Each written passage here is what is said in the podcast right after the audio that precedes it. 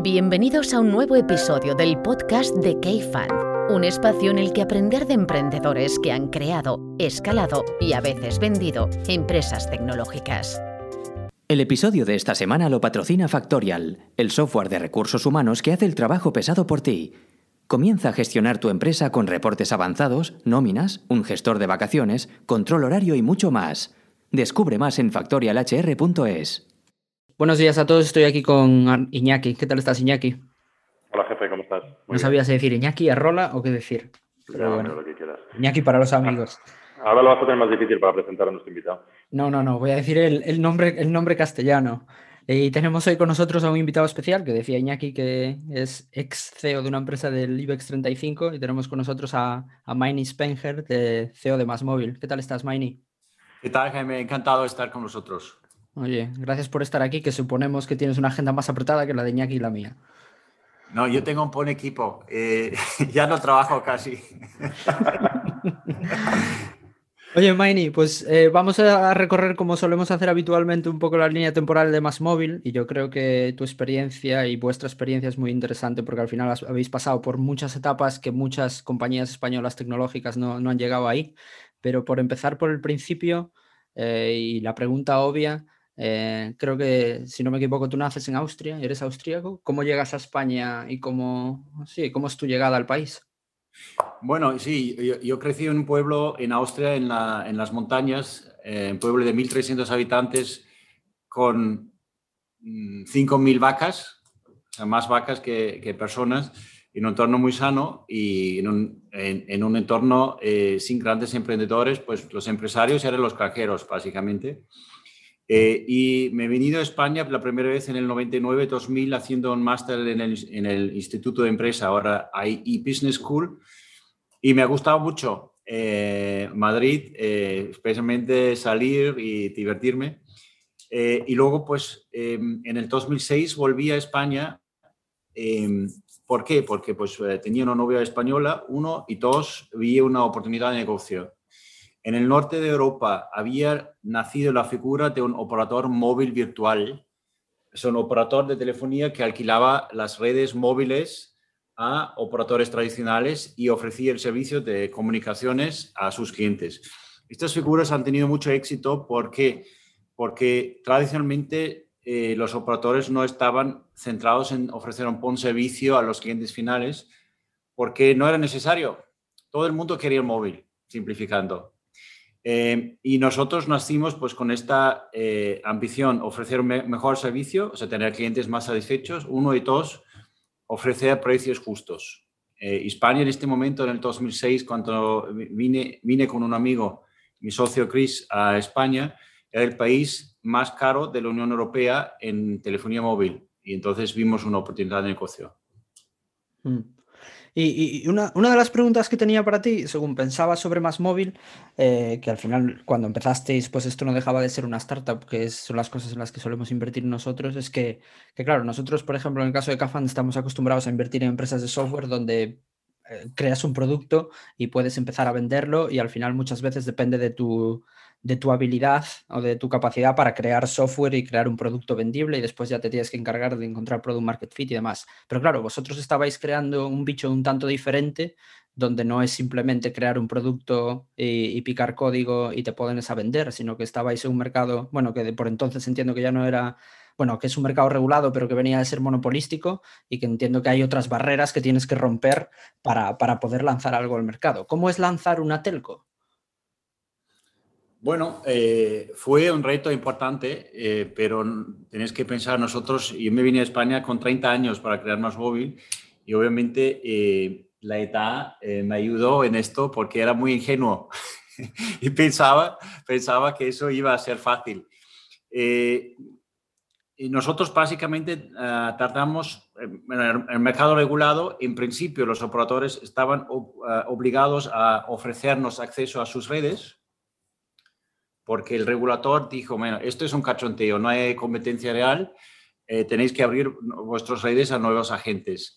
En nuestro caso, tardamos dos años para conseguir un, contrato de acceso a las antenas, a las, redes móviles. Y, y, dos años pues sin salario, comiendo pasta y pesto, compartiendo piso y viviendo otra vez como estudiantes, ¿no? Básicamente. era difícil porque nadie nos quería porque nos, eh, los, operadores tradicionales vieron en nosotros nuevos competidores que no querían.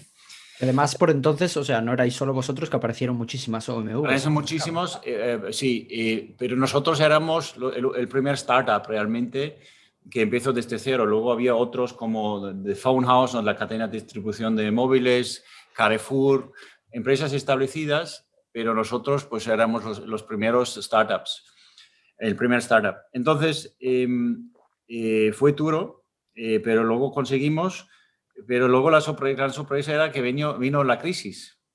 En el 2008 nadie quería invertir en startups. Vosotros todavía no exististeis eh, y, era muy difícil. Entonces, en 2008 teníamos que aprender de vivir y crecer con recursos propios y, y crecer de forma eficiente. Eso fue muy duro y nos, casi nos fuimos al pique eh, pues, en varias ocasiones, em, pero también nos ayudó a, ser muy prudente con la gestión de caja y eh, no hacer grandes tonterías. Eh, y, esta mentalidad tenemos hasta hoy. Nosotros, por ejemplo, somos en España el operador que gasta tres o cuatro veces menos en, en marketing que cualquier otro operador nacional y somos el operador que más crece.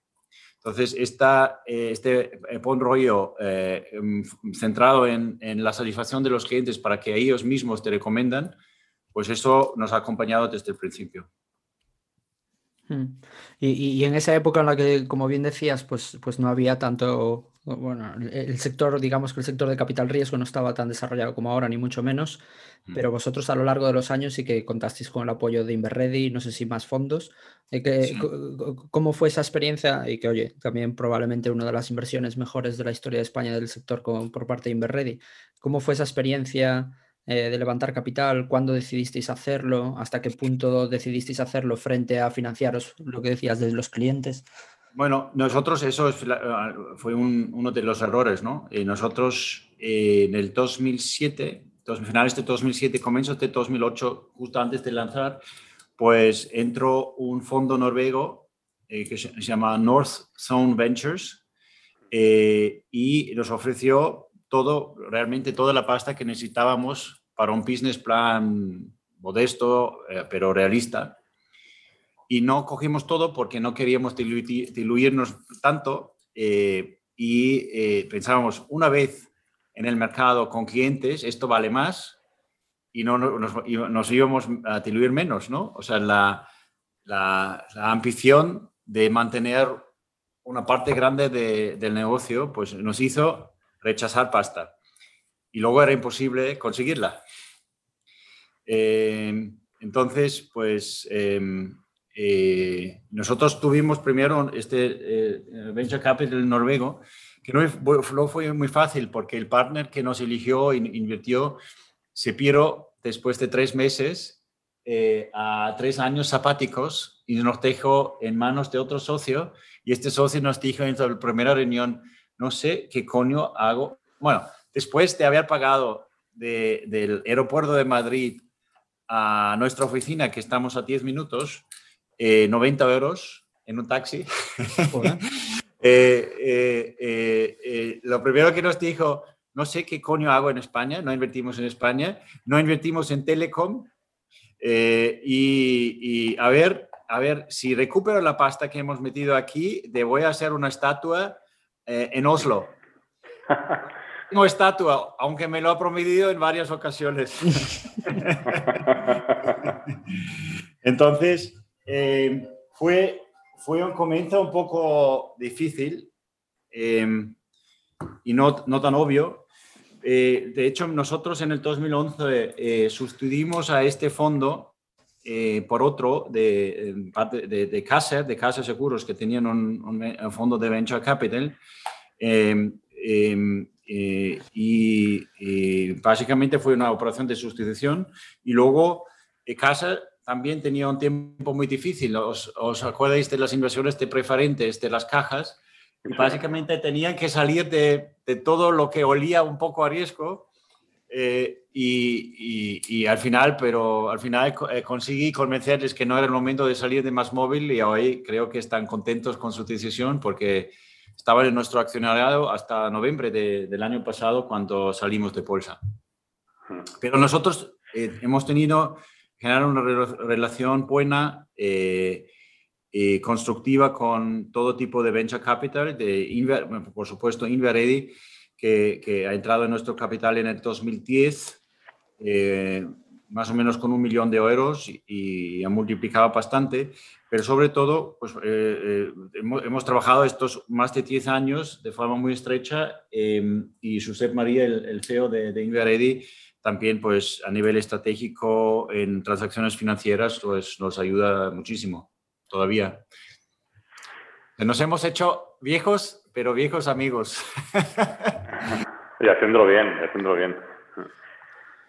Y, y, ahora que decía, ahora que hablabas justo de esto de la relación con Inverready, eh, una de las cosas, o sea, buenas de vuestra historia es que al final lo habéis visto todo desde el principio hasta, hasta eso, hasta estar en el IBEX y eh, la transacción que habéis hecho recientemente. Y, y, al hilo de lo que decías de Inverready, o sea, ¿qué, lecciones has sacado tú o qué aprendizajes has sacado tú en lo que se refiere a board management? O sea, a cómo componer. Sí, de un consejo de administración, a cómo construir un consejo de administración eh, pues estable o que aporte a la compañía, eh, cómo gestionar los diferentes intereses que aparecen en un board management, sobre todo según la compañía va bien y según aparecen pues, crecimientos como el vuestro, eh, sobre todo aprendizajes que puedan ser útiles para, para otra gente que se encuentra en esa situación. A ver, depende mucho de la, de, la, etapa de una empresa y de la función que, se quiere atribuir al consejo. Yo soy un fan de los consejos pequeños, son pocos miembros y operativos.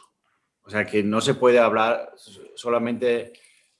A ver, hay muchas cosas formales, sobre todo cuando uno está en bolsa, pues hay que aprobar muchos procedimientos, el código ético y todas estas cosas, y son necesarios y nosotros tenemos la gran suerte que el, el good governance eh, eh, pues, eh, pues lo ha empujado mucho nuestro presidente Eduardo Díez Hochleitner, que está con nosotros desde el 2007. pero luego, pues yo, a mí me gusta el, el port pequeños donde se puede debatir, discutir y no solamente hacer presentaciones formales. Uno, dos.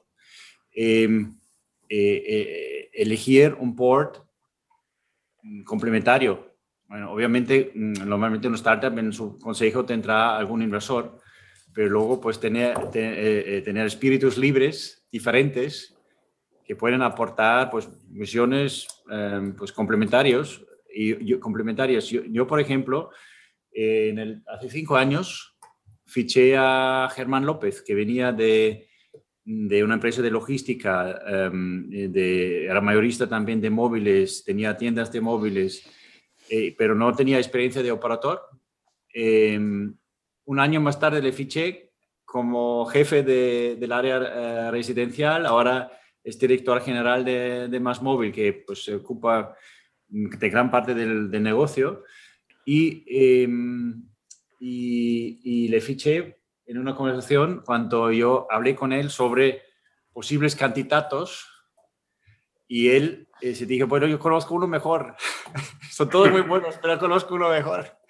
Y, se vino a más móvil con un salario muy modesto eh, porque eh, apostó por el proyecto y, entonces, pequeño, idealmente, en mi opinión, eh, donde no se trata solamente de cosas formales, pero se puede hablar de negocio y mentes creativos diferentes de uno mismo. O sea, si hubiera fichado otro austríaco, carpintero, abogado como yo, pues probablemente mm, me hubiera inspirado menos. Hmm. Y en lo que respecta a otro, otro de los temas que quería tratar con, contigo, Maini, porque yo creo que ha sido una, una, constante, bueno, cuando desde que llegáis a la madurez, es el papel que ha, que ha tenido toda la parte de Money en, la, en, el crecimiento y la expansión de Más Móvil. No me refiero al Money que habéis tenido ahora recientemente, que después si quieres comentamos eso, pero, pero habéis hecho, y si no me fallan mis cuentas, bastantes operaciones, algunas dentro del, de, dentro del negocio de más puramente telco, Eh, ahora recientemente, pues, pues bueno, que hemos estado involucrados tanto K como vosotros en la, compra de Lucera. Eh, también habéis comprado una startup que se llama Sofía Things. O sea, al principio había, hay un bloque claro que es más de negocios telco y que entiendo ahí que es una expansión más horizontal y en algunos casos vertical por ir añadiendo negocio. Y ahora tocáis un poquito más los palos de, startups. O sea, en líneas generales, ¿qué, qué, qué papel, echando la vista atrás, ha tenido la parte de Money eh, para vosotros y para llegar hasta donde estáis ahora? Bueno, se mezcla con una Maini, perdona que te interrumpa, se mezcla con una cosa, ¿no? También eh, que fuisteis bastante pioneros en, en, sacar una compañía al mar, eh, MAV, que en aquel entonces no tenía una salud maravillosa y que yo creo que habéis sido, no sé si la estrella, pero desde luego una de las estrellas, ¿no? Pues, mm. eh, o sea, también en eso fuisteis innovadores, en crecer por adquisiciones siendo a veces el, el, el pez menos grande y, también uniéndolo con el MAP en un momento en el que el MAP no era, no era como es ahora, ¿no? que yo creo que ya, ya ha evolucionado para bien. ¿no? Sí, a ver, eh, nosotros, eh, os cuento un poco la historia. Eh, nosotros teníamos telefonía móvil sobre redes alquiladas en un momento donde el mercado del consumo de datos de Internet en el móvil crecía un 100% anual. Y si, si, alquilas una red y pagas por consumo, estás jodido. Eh, porque tendrías que negociar cada año un 50% de descuento eh, en precios para más o menos mantener márgenes, simplificando. Eh, y luego, em, eh, la, luego Telefónica cambió un poco las reglas del mercado lanzando el bundle, el pack de fijo, móvil, internet, el llamado fusión, ¿no? Em, juntos y empezó a, a cambiar las dinámicas del mercado eh, luego Vodafone compró Ono, eh, Orange compró Chastel para ofrecer los packs. Y nosotros de pack no teníamos nada. Teníamos, bueno, el, el móvil alquilado, básicamente. Entonces, en este momento, pues eh, estuvimos un poco em, acojonados y teníamos que hacer algo. Y lo que hicimos es básicamente salir al MAP. De hecho, nos fusionamos con una empresa que estaba en el MAP, eh, eh, eh, llamado Ibercom. Ibercom era una empresa también pequeña, dirigido a, pymes y empresas pequeñas, dando especialmente servicio de voz, o sea, las centralitas, las típicas y, proyectos complejos para empresas pequeñas. Y entonces, em, allí pues nos fuimos capaces de, pues éramos una empresa que a lo mejor facturó 30 millones en este momento, eh, fuimos capaces de levantar 25 eh, millones, me, parece en junio del 2020, 2014, eh, y, y, compramos inicialmente empresas para complementar nuestra oferta, nuestro portfolio de servicios. entramos en la telefonía fija de pymes, entramos en, en conectividad, en, en, polígonos industriales a través de, de radios, antenas eh, Internet para polígonos industriales. Luego eh, eh, entramos en el mundo del tráfico internacional, determinar las llamadas internacionales en otros países. Entonces, pues creamos un, mini telefónica con, con y tuvimos a finales del 2014, pro forma, unos ingresos de, me parece, 130 millones. O sea, de 30 a 130 en un año eh, y, eso pues, nos facilitó luego mucho em, este tamaño, eh, muchas cosas, entre ellos participar en el llamado proceso de remedies. Cuando Orange compró Chastel, o sea, el número 3 compró el número 4, eh, Bruselas, em, competencia, dijo, vale, pues para aprobar este, esta transacción tienes que ventear ciertos activos al cuarto operador. Y en este momento había muchos posibles cuartos operadores y de todos los candidatos nosotros éramos los más pequeños. Entonces, pero conseguimos al final ser los beneficiarios y pudimos comprar una primera red pequeña de fibra y, eh, y tener acceso a toda la red de, de ADSL Chastel a precio-coste em, en esta transacción. Y eso hubiera sido imposible si no hubiéramos tenido algo de tamaño ya. Eh, desde entonces, pues hemos hecho una transacción, la más importante es comprar un operador de telefonía móvil con red, que era Yoigo en España, una filial de Telia Sonera, que compramos en este momento una empresa que tenía como el tamaño más o menos seis veces más grande que nosotros y, eh, lo compramos por una tercera parte de las inversiones acumuladas de los accionistas anteriores. Entonces, e, este deal fue muy bueno para nosotros. Eh, y, eh, y, y, la telefonía es un negocio donde tenés muchos costes fijos, las redes, las inversiones en cables, eh, pero donde los costes marginales no son muy altos. O sea, generar, producir un minuto o un giga incremental es muy barato. Por lo tanto, eh, eh, conseguir escala es muy importante y, por lo tanto nosotros hemos comprado otras empresas de, móviles, por ejemplo, especialmente para llenar nuestra red y, y, y, aprovecharnos de, pues, de, nuestros costes fijos o tener un poco de operational leverage. Y, y, como ya poco, hay pocos candidatos en España para comprar en este sector, em, nosotros también hemos empezado a empezar una, con una eh, estrategia de diversificación, nuevos negocios. ¿Por qué? Porque lo que hemos conseguido es ser el operador con diferencia con las mejores valoraciones en términos de satisfacción no sé si estáis familiarizados con el concepto de NPS, Net Promoter Score. Nosotros, depende del mes y de la marca, estamos entre 30 y 40 puntos. Eh, en Pepephone, por ejemplo, que es marca nuestra, estamos en 65 más o menos, o sea, en niveles altos, y el sector está en cero o negativo normalmente. Y, y esta, este nivel de confianza que hemos conseguido, pues nos, nos creemos que es útil en entrar en nuevos negocios. Eh, eh, eh, pues tenemos Consumer Finance desde hace unos años que, hemos financiado, me parece ya 700.000 terminales con un joint venture, con la joint venture que tenemos con, con CTLM. Energía con Lucera es otro ejemplo con el que estamos encantados y va bien, vamos a un ritmo de más de 15.000 nuevos clientes al mes ahora en el grupo y, creo que vamos a acelerar.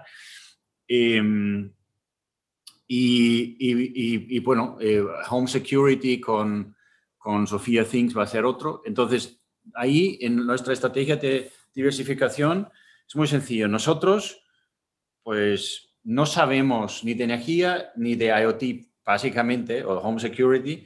No, no, no tenemos conocimiento interno. Entonces, no tenemos la aspiración de hacer todo esto nosotros como más móvil para estos nuevos negocios necesitamos los mejores partners fuera y dejarles trabajar. Y nuestro rol se limita básicamente a asegurar que hay un producto atractivo, sencillo, disruptivo idealmente. Eh, y nosotros luego pues tenemos que enchufarlo en nuestros canales de comercialización, ofrecerlo a nuestra base de clientes para que eh, estos partners tengan una fuerza comercial que difícilmente tendrían sin nosotros. Esto es la lógica, ¿no? Y, por eso pues entramos en, estos negocios eh, con la ambición de creer, crecer conjuntamente con la experiencia, con el know-how de nuestro partner. Maini, yo tengo una pregunta que a lo mejor hay gente que te escucha con tu experiencia de salida a bolsa, eh, que, a, ver cómo, cómo, cómo, te lo explico, eh, cómo, te explico, cómo la verbalizo bien. Eh, si tú fueses una startup hoy, con un cierto tamaño eh, y pensases que, la bolsa es una opción para seguir eh, haciendo que tu negocio crezca gracias a poder levantar más capital y gracias a más cosas, eh, ¿qué, es lo que, ¿qué es lo que crees que es clave y qué medidas de tamaño mínimas piensas que, que se pueden tener y qué, recomendaciones haces tú? ¿no? A lo mejor dices, oye, mira, con un tamaño menos de tanto no, esto está claro que sirve para esto, por aquí no vayas? Eh, ¿Cuáles serían las cosas prácticas que tú podrías decir a un, a un founder por eso? A ver, yo, yo, creo que la bolsa es, eh, el MAP puede ser interesante, ahora se llama PME Growth, eh, pero vamos, es, es, para empresas pequeñas y medianas. Pues no conozco exactamente los, las reglas, pero yo probablemente tú tienes que tenerte más de 10 millones de ingresos y, y más de un millón de EBITDA, idealmente, para salir, luego, pues eso es orientativo, ¿no? Para salir a bolsa y tener la, posibilidad con pues, el dinero que se puede levantar en bolsa, pues acelerar el negocio para que puede puede llegar a 50, a 100 millones de, ingresos, se tener una posibilidad de crecimiento importante. ¿no? Por eso se llama PME Growth. ¿no? Es para empresas que tienen la ambición de dar el salto. Entonces, eh, a ver, nosotros tenemos una muy buena experiencia en el MAP em, y luego pues en la bolsa, en el IBEX. Eh, sin eso, pues para nosotros hubiera sido imposible, porque en este momento la financiación bancaria era muy difícil, era todavía crisis o post-crisis del 2008, em, y las reglas realmente, mm, pues la transparencia, la información, pues nunca nos han molestado mucho, porque siempre pues eso era natural en nosotros. Em, lo que mi, recomendación sería, pues, em, coger personas eh, que, que, tienen experiencia en ayudar a salir de bolsa, pues, Inverredi, por ejemplo, es uno de, ellos, o eh, nosotros eh, pues, tenemos, tenemos un, asesor registrado muy bueno del país, país Vasco, em, que también, pues, fantástico. Y, y luego, pues, es para empresas que ven que no tienen la necesidad, o sea, los fundadores o los accionistas, de hacer caja de forma inmediata, porque el MAP o el PMI Growth no es un mercado muy líquido, significa no se, no se mueve mucha, mucho porcentaje de participación de las empresas cada día. O sea, en, en Más Móvil, cuando estuvimos en el IBEX, pues teníamos eh, días donde se movía el 1, el 2%, el 3% del capital eh, en el MAP pues no es normal, o sea, el estándar es mucho, mucho, más, mucho menos, ¿no? Eh, entonces, si, si, tienes ganas de crecer mucho y no, no, tienes que, no tienes ganas de salir todavía y tienes paciencia, pues puede ser una buena evolución, opción. Y luego, claro, eh, con un crecimiento mm, relevante, pues probablemente habría que dar el paso al, IBEX, ¿Por qué? Porque es más, genera más liquidez, hay más analistas que te siguen, em, eh, em, pues te invitan a, los, ¿cómo se llama? conferencias de inversores, pues puede estar más visibilidad a tu empresa, básicamente, ¿no? Ok. Y, Maini, por tocar un, un, poquito una parte más personal y tuya como CEO, eh, y por poner un poquito las cosas en contexto, o sea, una de las cosas que se ve muchas veces en empresas tecnológicas, eh, ya sean startups, empresas más grandes o, empresas en general, es eh, la transición, bueno, y que muchas veces el CEO que empieza o el equipo fundador que empieza en una compañía no es el mismo que la lleva a, a donde la habéis llevado vosotros. Y entiendo que por ahí también tiene que haber una parte importante de aprendizaje por tu parte o de mejora continua. Entonces, al final, eh, echando la vista atrás un poquito de todos estos años, o sea, ¿cómo, ¿cómo, te has sabido tú adaptar a los cambios de más móvil para ser la persona adecuada o la más idónea para llevarla desde lo que te decías tú hasta startup, hasta, hasta el tamaño que tenéis hoy en día? ¿Y cómo, qué has hecho tú para, para ir aprendiendo y para, y para seguir formándote continuamente y aprendiendo? Bueno, tampoco sé si, si soy y era la persona más adecuada. A lo mejor eh, otra persona lo hubiera hecho mejor. Eh, lo que sí puedo decir que he tenido mucha suerte. Nos ha salido muchas cosas muy bien. Pero también, eh, fundado, Más Móvil fue fundada en el 2006. Hasta el 2013 fue un camino horrible, muy difícil. O sea, nosotros estuvimos en, en situación de casi insolvencia la última vez en el 2013. O sea, tampoco esto fue una cosa súper fácil y que hemos hecho todo genial desde el principio, ¿no? Nos equivocamos en muchas cosas, de hecho. Em, eh, a ver, eh, yo creo que nosotros lo que hemos definido bien y, al principio de forma inconsciente y luego con más conciencia es la cultura de la empresa o, los valores de la compañía y cómo queremos que nuestra empresa eh, funcionara. Eh, nosotros tenemos valores que no han cambiado en todos estos años. La posibilidad, que nos gusta que la gente sonríe, eh, la simplicidad, el pragmatismo, no bullshit. Eh, de hecho, aquí veo lo, único que veo de la decoración de la oficina es el zero bullshit. Em, el, el, em, el, client first, ¿no? El, poner al cliente en el primer lugar y luego pues hemos añadido ahora, pues recientemente, hace un año más o menos, el valor de la sostenibilidad porque estamos muy eh, em, eh, dedicado también al mundo de medio ambiente, impacto social, etc. Pero los, estos tres valores no han cambiado en la historia de Más Móvil eh, y, eso nos ha ayudado también, y aparte de, eso, eh, hemos intentado fichar gente, incorporar al proyecto gente que encajaba en esta cultura y personas con las cuales pues, teníamos un feeling. Cada vez cuando fichamos a alguien por su experiencia, solo por su experiencia y no por mm, actitud y encaje cultural, pues fue un fracaso, básicamente. O sea, valoremos mucho más la, aptitud, las ganas de hacer las cosas y la, eh, eh, bueno, el fit eh, que, la experiencia específica en, gran parte. hay trabajos donde necesitas a algún súper especialista, pero en términos generales es eso, ¿no? Eh, y, aquí pues tenemos ahora una plantilla de más de mil personas eh, con un nivel de satisfacción interno. Me parece en la última encuesta sobre 10 sacamos 8,6 o 8,7 y hay preguntas jodidas como ¿estás satisfecho con tu salario? Entonces la respuesta no es, no es un 10. O sea, tenemos un grupo eh, comprometido con ganas y también con la suerte que muchos han podido participar en planes de incentivo en el pasado que han salido bien. Entonces, pues hemos creado pues, un equipo eh, bueno, motivado y también expuesto, visto, bien remunerado.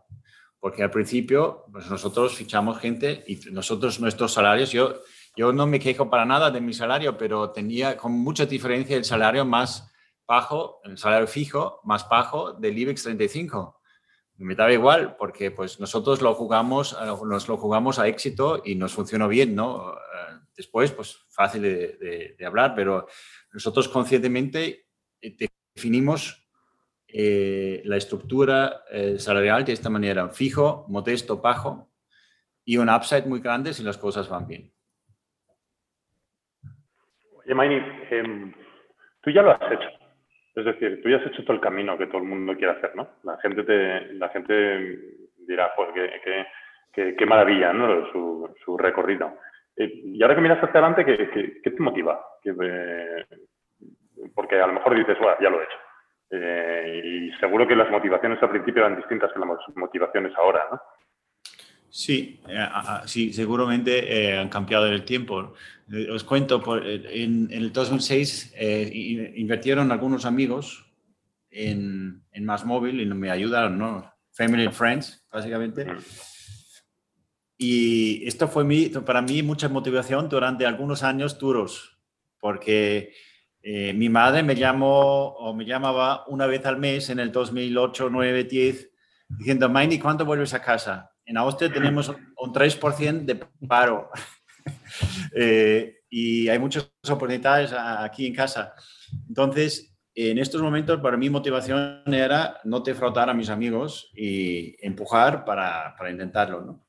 Ahora, eh, pues em, nosotros, básicamente, nuestro objetivo, nuestra visión, si quieres, es eh, ser el mejor operador de Europa en términos de satisfacción de clientes y de impacto social y medioambiental.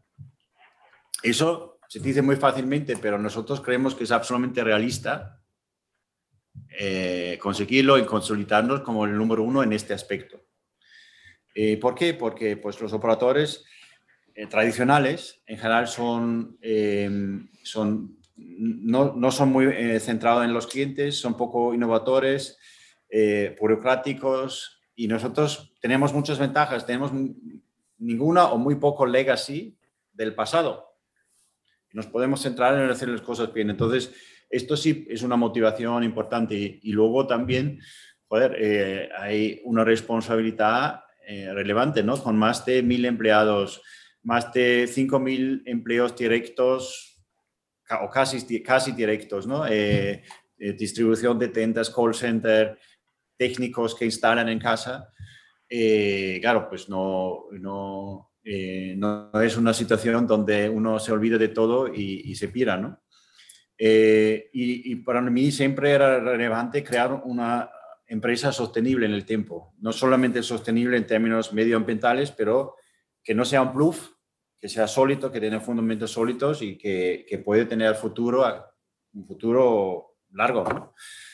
Eh, entonces eso es un poco mi motivación y revolucionar un poco eh, el sector. Eh, hemos elegido también con vosotros un sector, otro sector de, de gigantes y un poco dormido en términos de innovación, etcétera, em, al menos en todo relacionado con el cliente. Entonces, pues eso sí es divertido. Te refieres eh, al energético, me imagino, ¿no? Sí, sí, sí, sí. sí. O sea, telecomunicaciones, energía, tienen muchas cosas eh, en común. En la energía también todo el mundo necesita energía y eh, a priori parece que todos ofrecen lo mismo, porque si enchufas el móvil, pues carga con con Ibatrola, con Entesa y con Lucera y Energy Go también. Lo interesante que hemos hecho con Go es pues añadir pues el asesoramiento, la analítica, la facilidad de los procesos, que es pues que es diferencial, creo. Y, y allí tenemos que añadir más servicios, para nuestros clientes, definir un roadmap donde queremos llegar para pues, revolucionar un poco el sector eh, de energía también, tal y como pues, lo estamos intentando en el sentido positivo, creando valor, no destruir valor, en el sector de las telecomunicaciones. Ya que Iñaki te, ya que te preguntaba sobre el futuro y, estábamos tratando ese tema, ¿cómo ves tú, y no tanto aplicado a más móvil, sino en general, el futuro del sector telco? Eh, yo creo que leía una entrevista que te hacían ahora recientemente y te preguntaban sobre el tema de competencias, si es bueno que estén que haya menos players en el mercado, si tiene que haber más, si tiene que haber menos. Está también por las posibilidades que puede abrir 5G eh, una vez que se despliegue eh, para, para, la mayor parte de la población. O sea, ¿cómo ves tú el sector el, futuro del sector? Bueno, yo creo que eh, recientemente el sector Delco ha, ha, ganado mucho en términos reputacionales porque pues, hemos pasado por la pandemia eh, trabajando desde casa eh, y, todo el mundo ha entendido que necesita Internet en casa y Internet de calidad. O sea, es una oportunidad para nosotros, también una responsabilidad porque tenemos que seguir haciendo las cosas bien. Nosotros como, como operadores tenemos grandes oportunidades de ser parte también del ecosistema de conectividad y tecnología en el futuro, pero tenemos que evolucionar de, de muchos aspectos todavía. Tenemos como la, la idea de que somos una fábrica de gigas o un distribuidor de cacharros a una empresa de servicios y una empresa tecnológica. Nosotros hace eh, no tantos años eh, no tuvimos, tanto talento, eh, informático en la, empresa. Ahora tenemos más informáticos que ingenieros de redes. Y, eh, y, eso abre muchas, muchas oportunidades porque tradicionalmente pues en el sector se tardaba seis meses para lanzar una tarifa. Pues nosotros lo hacemos todo el proceso en dos semanas quizás. ¿Sabes? Eh, entonces, estos son eh, cosas eh, donde creemos que nosotros podemos, podemos aportar. ¿Y, podéis hacerlo así por un tema cultural vuestro de más móvil? ¿Esa rapidez y agilidad? Es cultural y, en general tenemos menos anclas en el pasado, menos legacy de, sistemas, de redes, de, también de perfiles de, puestos de trabajo. Em, entonces, pues lo tenemos más fácil, sí, pero luego hay que cuestionarlo también. Entonces, para el sector yo creo que veo muchas oportunidades de hacer esta evolución, ¿no? Hacia empresas más tecnológicas, más de servicio. El servicio en el sentido de, foco en el cliente y mm, intentar agrupar varios servicios en la oferta. Y el 5G, pues eh, sí, pues se habla mucho, eh, de, de, momento hay poca cosa concreta todavía, pues faltan muchas mucho business case y muchas aplicaciones todavía.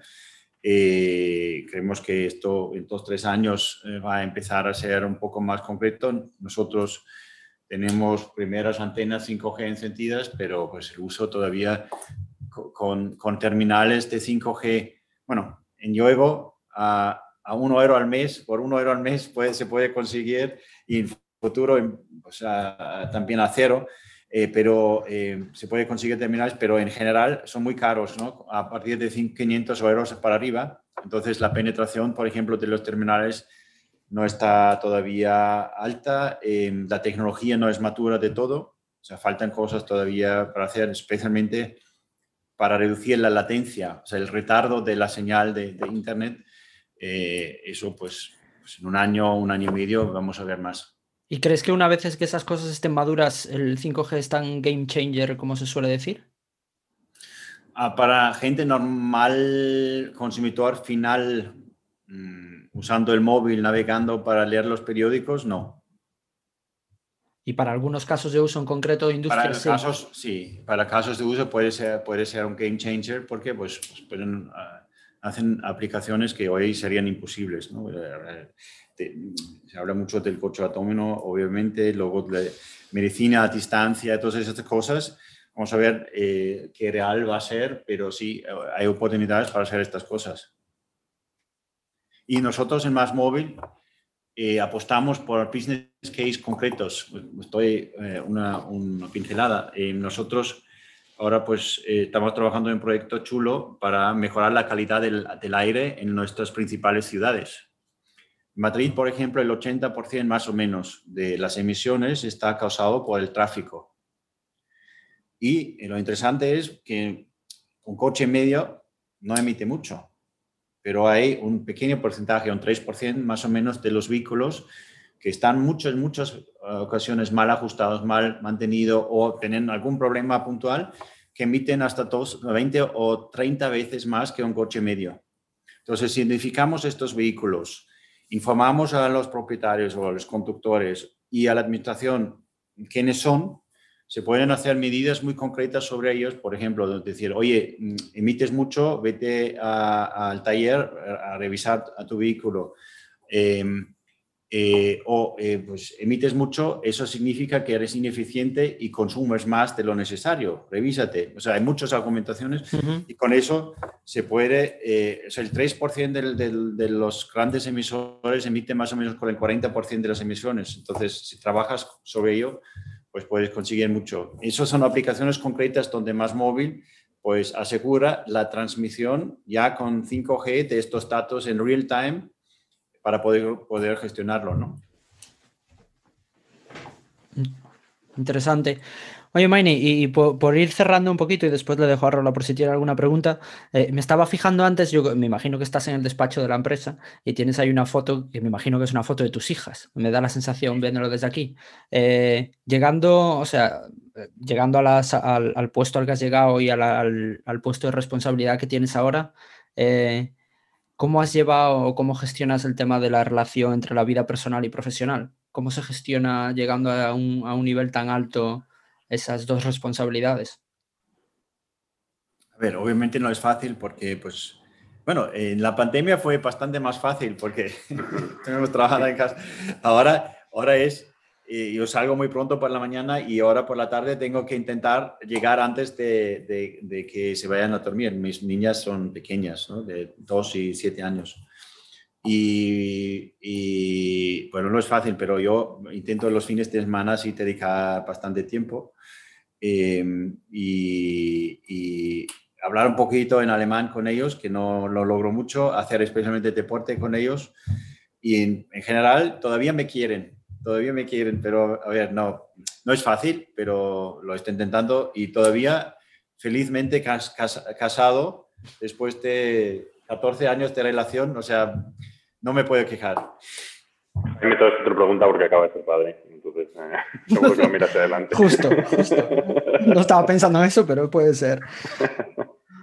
Oye, Iñaki, ¿algo más? No, no, no. Yo, yo es que me parece, me parece una chulada hablar con Maini. Eh, yo le conocí hace mil años en una comida que, que organizó Diego de Alcázar Jr. Y, joder, ¿quién le iba a decir que, que, había llegado ahí? A mí estas historias para atrás me parecen, me parecen apasionantes. Así que, no, solo ahí, ahí, ahí todavía era el Kiri loco que todo el mundo pensaba que este se va a pegar una, una leche importante. pues mira, mira, mira, el guiri, el lo ha petado. Eso, que te quiten lo bailado. Eh, oye, Maini, pues las preguntas habituales que hacemos a los invitados del podcast, recomiéndanos un libro o cualquier otro tipo de contenido, no tiene por qué ser lectura, eh, que, te haya gustado o que suelas recomendar. Y tampoco tiene por qué estar relacionado con startups. Y recomiéndanos también una persona para invitar al podcast que te parezca interesante. Bueno, em, eh, libros. Yo intento leer un poco porque veía un poco la tele, eh, pero, pero tampoco, tampoco leo tanto. En la pandemia leía más porque pues todo el tiempo que se pierde uno en moverse en el tráfico, en los atascos, pues me daba más, más tiempo y, últimamente he leído bastante. Un libro que, que he compartido eh, aquí en, el Más Móvil también a bastante gente y donde nosotros hemos tomado medidas inmediatas en base de este libro fue el de, sobre Netflix, ¿no? la historia de Netflix. Em, no rules, rule. mejor no tener reglas, básicamente. Y eh, porque es bastante revolucionaria en bastantes aspectos, ¿no? Que, que no, eh, no hacen, no, no, tienen, ¿cómo se llama? El, el, el, expense sheet, ¿no? Que la gente no tiene que eh, meter todos sus gastos, no tener plan de vacaciones, pero sobre todo otras reglas más culturales, ¿no? Que asegurar que la gente entiende que poner el interés de la compañía en el primer lugar, eh, tener una cultura de feedback eh, continuo. Mucha gente pues, se siente incómodo, ¿no? Dar feedback, decir, decir algo incómodo. Em, y pues, bastantes otras cosas que nos han gustado mucho este libro y, os recomiendo. No Rules, Rule. ¿Y estáis eh, aplicando algunas de esas cosas? Muchos, muchos de ellos ya, sí, muchos de ellos ya, sí. Pues, no, aquí no. Incluso tenemos, aquí, aquí hemos celebrado eh, cuánto, cuánto habíamos desplegado dos, mil, dos millones de casas en fibra, pero tenemos otra, otra que es Zero Bullshit, que ya he dicho, y otra, em, hoy es un buen día para dar feedback, ¿no? para que la gente se, se recuerde de eso. Eh, luego, em, eh, luego me has preguntado sobre a quién invitar. Voy a ser un poco patriota eh, eh, yo recomendaría el fundador de Pusu, ¿le conocéis? Ah, es verdad, muy bueno, ah, sí, sí. Eh, Bernhard, Bernhard, ¿por qué? Porque tiene varias cosas. Primero es austríaco y eso per se ya le hace bastante simpático. No siempre, pero casi siempre. y luego, y luego ha creado una empresa también en Madrid de un, un, un, portal para aprender idiomas que se llama Busu, con dos U's al final eh, y, luego se ha movido a Londres y han escalado muchísimo. O sea, son eh, uno de los grandes portales para aprender idiomas y es una historia impresionante. pues lo recomendaría y si queréis os pongo en contacto con él.